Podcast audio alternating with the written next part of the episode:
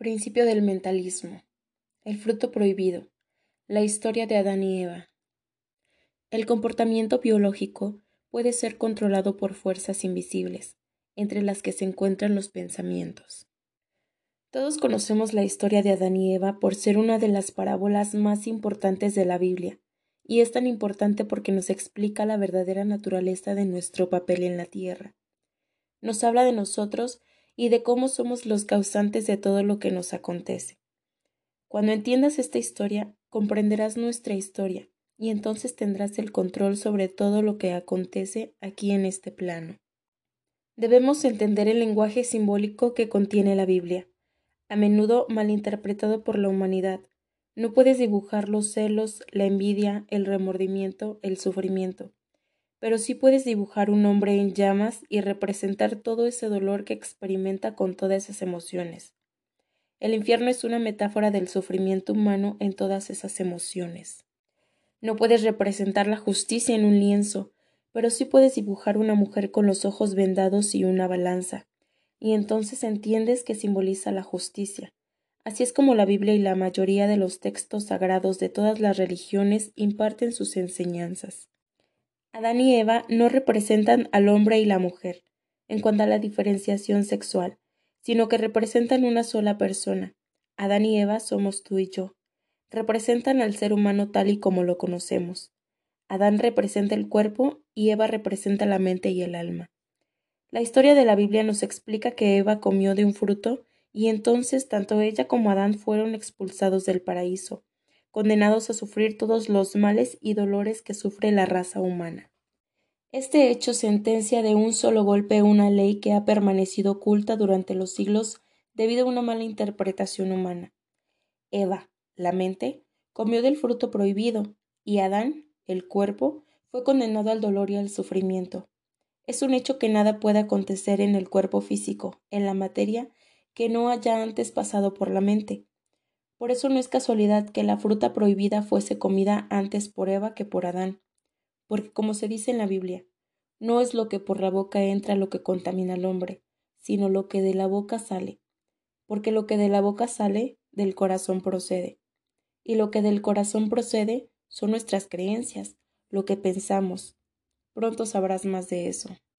Lo que ocurre en el cuerpo no es más que el efecto de una causa que es la mente, el cuerpo simboliza la materia, no solo el cuerpo físico, sino todo lo material.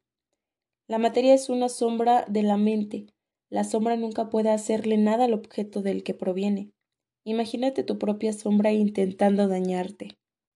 Así que tengamos hasta aquí en cuenta que Eva representa la mente y el alma, tanto la consciente como la inconsciente, y que Adán simboliza el cuerpo, tanto el cuerpo físico como todo lo material que nos rodea. Eva come del fruto prohibido y Adán es condenado al sufrimiento. La mente piensa en negativo y el alma siente miedo. Y lo material se ve afectado negativamente. ¿Empiezas a comprender? Vivimos en un mundo psicosomático. La etimología de estas dos palabras por separado es muy curiosa.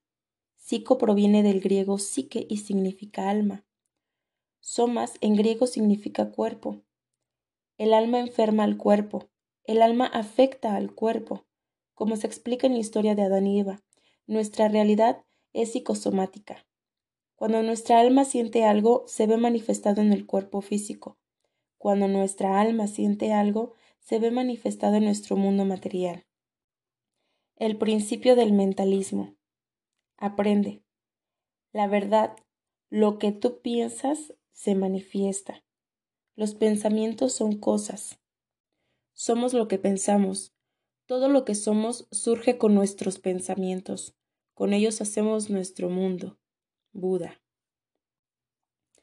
Es tu actitud la que define todo lo que sucede. Tu manera de ver el mundo es una interpretación tuya, no solo en tu cuerpo, sino también en tu mundo, también en lo material. En la realidad no hay objeto sino conciencia. Todo está hecho de conciencia, todo lo real se convierte en real cuando nuestra atención se dirige hacia la sensación de objeto. Es decir, nuestra realidad la formamos nosotros mediante nuestros autoconceptos y los conceptos de la mayoría. Lo que experimentamos como realidad es un sueño colectivo. La conciencia colectiva crea todo lo que vemos.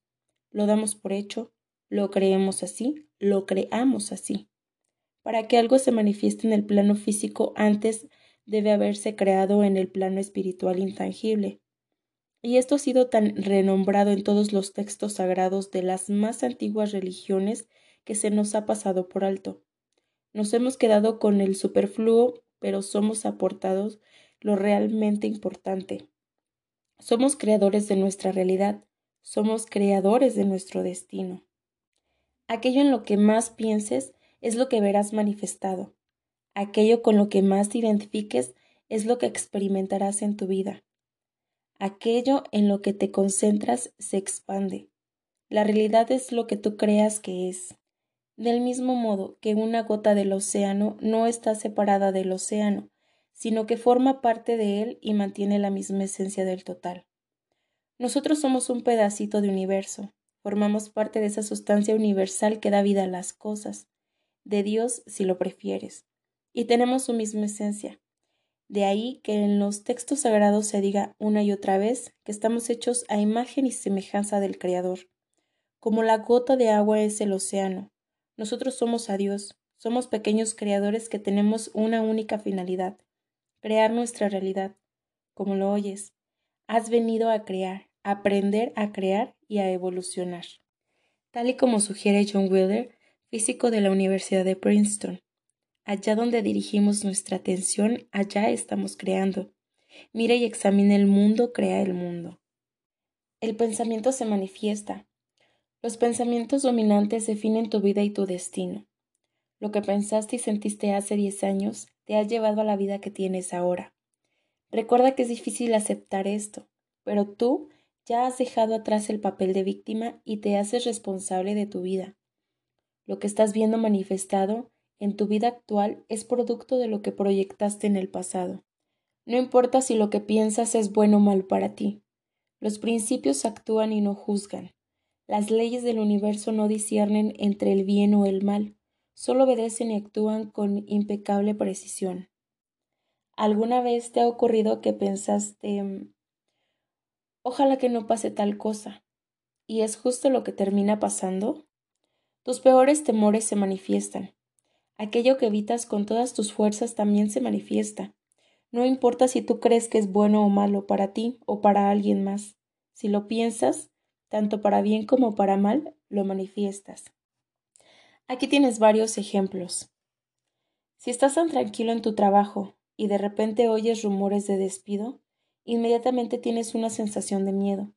Un escalofrío pasa por tu cuerpo. Entonces un día ves que han echado a un compañero tuyo. Además ponen las noticias y no dejan de hablar de crisis. El miedo te invade. ¿Qué imagen mental estás proyectando. ¿Se te ha pasado por la cabeza que podrían despedirte? Además, lo que has sentido, ¿has sentido el miedo? ¿Y ha ocurrido solo una vez o lo has sentido varias veces? Eres el siguiente de la lista. Puedes estar seguro de ello. Si temes que tu pareja te sea infiel, adivina qué es lo que pasará. Así empieza todo. Tienes una pareja de la cual estás muy enamorado. De repente un día tus amigos, solteros y con ganas de juerga, te invitan a celebrar una noche de fiesta. Tus amigos solteros se empiezan a flitear con todo el mundo. Algunos de ellos, con suerte, consiguen cazar a su presa. Al mismo tiempo, a ti se te acercan otras chicas. Quieren bailar contigo. Accedes, tonteas, lo pasas bien. Luego te enteras de que aquella chica con la que estuviste flirteando está casada. Comienzas a pensar que la gente no es tan fiel como dice. Pero, al fin y al cabo, tú también tienes pareja y estabas flirteando, ¿verdad? A la mañana siguiente llega un amigo tuyo que se fue a un hotel con una chica la noche anterior y te cuenta que ha descubierto que esa chica tiene pareja desde hace cinco años. Ya está, ya han plantado la semilla en tu cabeza. Ahora ya sabes que hay gente infiel por todo el mundo. De repente te invade la duda. Piensas, ¿y si mi pareja también me es infiel? Y si aquellas veces que se va con sus amigas hace exactamente lo mismo que todas aquellas chicas que conocí la noche anterior, empiezas a proyectar imágenes mentales de tu chica haciéndote infiel. Quieres evitarlo, pero no puedes dejar de pensar en eso. Te entra el miedo. Ahora estás pensando en la infidelidad de tu chica y también estás sintiendo una emoción como si lo fuera. Estás abriendo la puerta hacia la manifestación de tus peores temores. Tanto en la primera historia como en la segunda ha ocurrido algo en común. En las dos has estado condicionado por una fuente externa. Eso te ha hecho pensar que esa situación se puede dar. Al pensar, has sentido en el miedo. El siguiente paso, si no frenas, eso es lo que verás manifestado. Por eso, nuestros peores temores se manifiestan y ahora verás por qué. Estas dos historias son ejemplos reales que ya han ocurrido y seguirán ocurriendo en personas que se encuentran en el estado de victimismo. Pero tú ya empiezas a comprender algo. La verdad, lo que piensas, se manifiesta. Como tus peores pesadillas y tus mejores sueños se inician por un pensamiento, la vida de un hombre es lo que de ella hacen sus pensamientos. Marco Aurelio. La fórmula mediante la cual manifestamos la realidad es la siguiente. Los pensamientos nos conducen a una emoción. La emoción nos lleva a la acción. La acción nos lleva a los resultados. Pensamiento, emoción, acción, resultado. Cuando piensas que algo malo va a pasar, automáticamente tienes una sensación. Esa sensación te empuja o te paraliza. Y en función de si has sido empujado o paralizado, obtienes un resultado u otro, con lo cual el origen ha sido un pensamiento. Alimentad el espíritu con grandes pensamientos. La fe en el heroísmo hace los héroes. Benjamín de Israeli. Y de ahí que Adán llamara a Eva madre, pues la mente es la creadora de todas las cosas, y por eso se dice que Eva es una costilla de Adán, porque el cuerpo y la mente no están separados, sino que uno es un reflejo del otro. Lo que ves en tu cuerpo es lo que refleja tu mente. Otro ejemplo. Es la temporada de invierno. Estás viendo tu programa favorito en televisión y de repente ponen anuncios. En uno de ellos aparece una persona con un resfriado monumental. Ves a una persona muy congestionada, tosiendo y con cara de enferma. Luego te anuncian el remedio, su medicamento. Pero tú ya te has formado un cuadro mental, ya te has acordado de los años anteriores en que tú también estuviste resfriado. Te entra miedo solo de pensarlo, pero lo piensas y sientes resfriado. Sientes esa sensación. No tardarás demasiado en tener el mejor resfriado que el universo te pueda regalar en ese momento. Las creencias, la llave maestra. Según un hombre piensa en su corazón, así es él. Proverbio 23:7. Son desconcertantes los numerosos casos de personas con enfermedades incurables que de pronto experimentan una curación espontánea. Anthony Robinson, autor y conferencista internacional, nos cuenta en su libro que tuvo el placer de poder entrevistarse con el profesor de Yale, Bernice Chagall, el cual le compartió algunas de sus experiencias con enfermos de trastornos de personalidad múltiple. Según cuenta Chagall, cada vez que una de esas personas cambiaba de personalidad, ¿Era tal su convicción de que estaban realmente interpretando otro papel? ¿De que realmente eran otra persona? que incluso experimentaban cambios físicos inmediatos. El resultado sus cuerpos se transformaban literalmente delante de los ojos de los propios investigadores. En el momento del cambio de personalidad, se reportaban en esos pacientes cambios instantáneos en el color de los ojos, aparición o desaparición de cicatrices y marcas físicas, enfermedades como diabetes o hipertensión. Todo ello dependiendo de la personalidad de la persona a la que estaban representando. Espectacular. Las creencias son el puente entre tu yo actual y lo que siempre soñaste ser. Dos personas se encuentran en un campo de concentración nazi. Una de ellas se prepara para su muerte. La otra solo piensa en lo mucho que le queda por hacer. Una sobrevive, la otra no. Dos personas cumplen setenta años. Una de ellas se prepara para su final. La otra decide aprender a nadar y comienza a realizar récords mundiales en su categoría máster. ¿Qué hay de diferente en ellas? ¿Qué es lo que marca la diferencia en la vida de las personas? ¿Recuerdas qué tipo de conversaciones tenían tus padres respecto a los temas que más te interesan en esta vida? Salud, dinero, amor, o sea, lo que sea, lo que te preocupe en estos momentos. ¿Has oído alguna vez a tu padre decir cuando le pedías dinero? ¿Te crees que soy Rockefeller?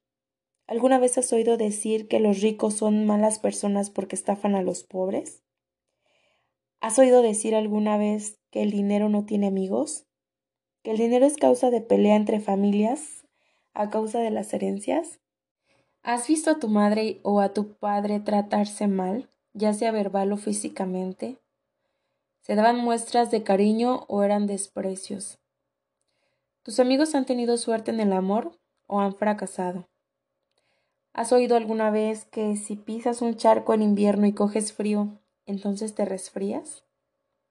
¿Has escuchado que en invierno se cogen gripes? Adquirir desde jóvenes tales o cuales hábitos no tiene poca importancia, tiene una importancia absoluta. Aristóteles. Todo esto son condicionamientos, estamos condicionados desde nuestro nacimiento. Nacemos como tábula rasa, sin información, y morimos infectados de creencias, juicios, condicionamientos y presuposiciones que nos limitan. ¿Por qué un niño tiene grandes sueños y luego termina siendo otra cosa? ¿Te acuerdas de los sueños que tenías cuando eras niño? Desde que tenemos uso de razón, empezamos a condicionarnos por lo que dicen o hacen nuestros padres y nuestro entorno. Para obtener información de la realidad utilizamos nuestros sentidos.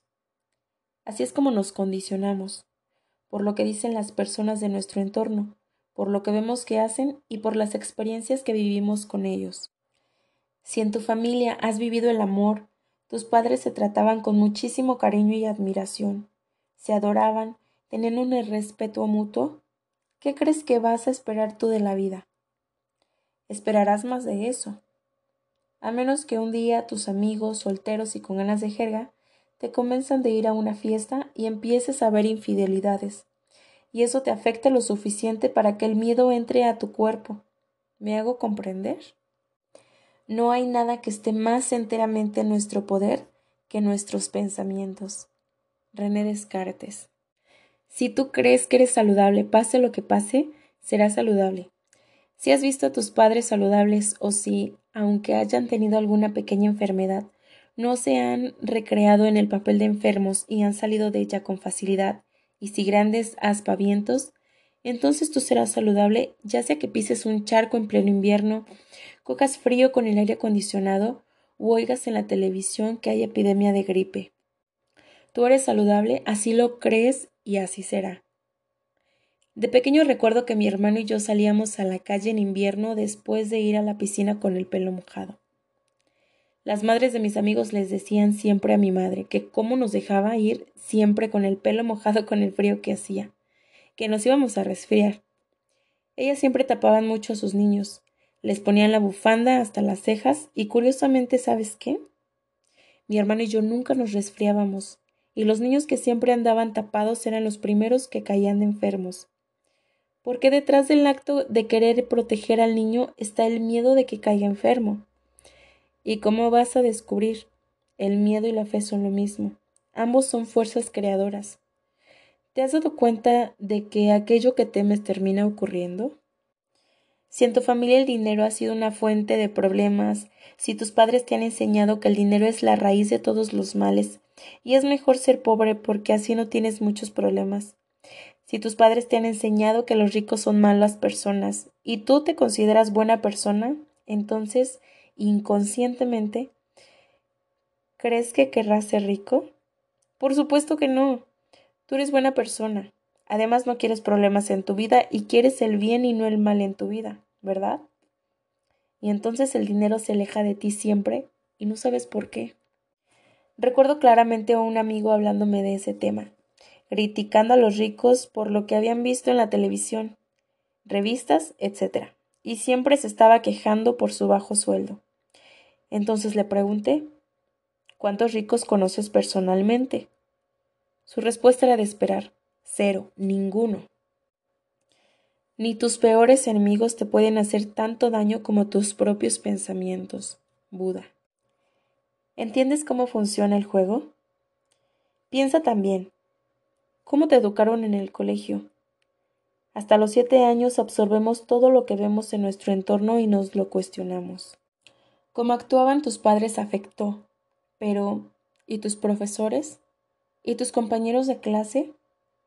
¿Entiendes que ellos también tenían sus propios condicionamientos y que su forma de actuar te afectó también? De ahí que los ricos sean más ricos, los pobres más pobres. Si vas a un colegio de ricos, te juntarás con niños que tienen patrones de ricos heredados de sus padres, y tú por imitación lo absorberás también. Lo mismo ocurre al contrario. Esta misma teoría sirve para otro tipo de coincidencias como el amor y la salud. La riqueza es un estado de conciencia. La salud es un estado de conciencia. El amor es un estado de conciencia. Es tu paradigma.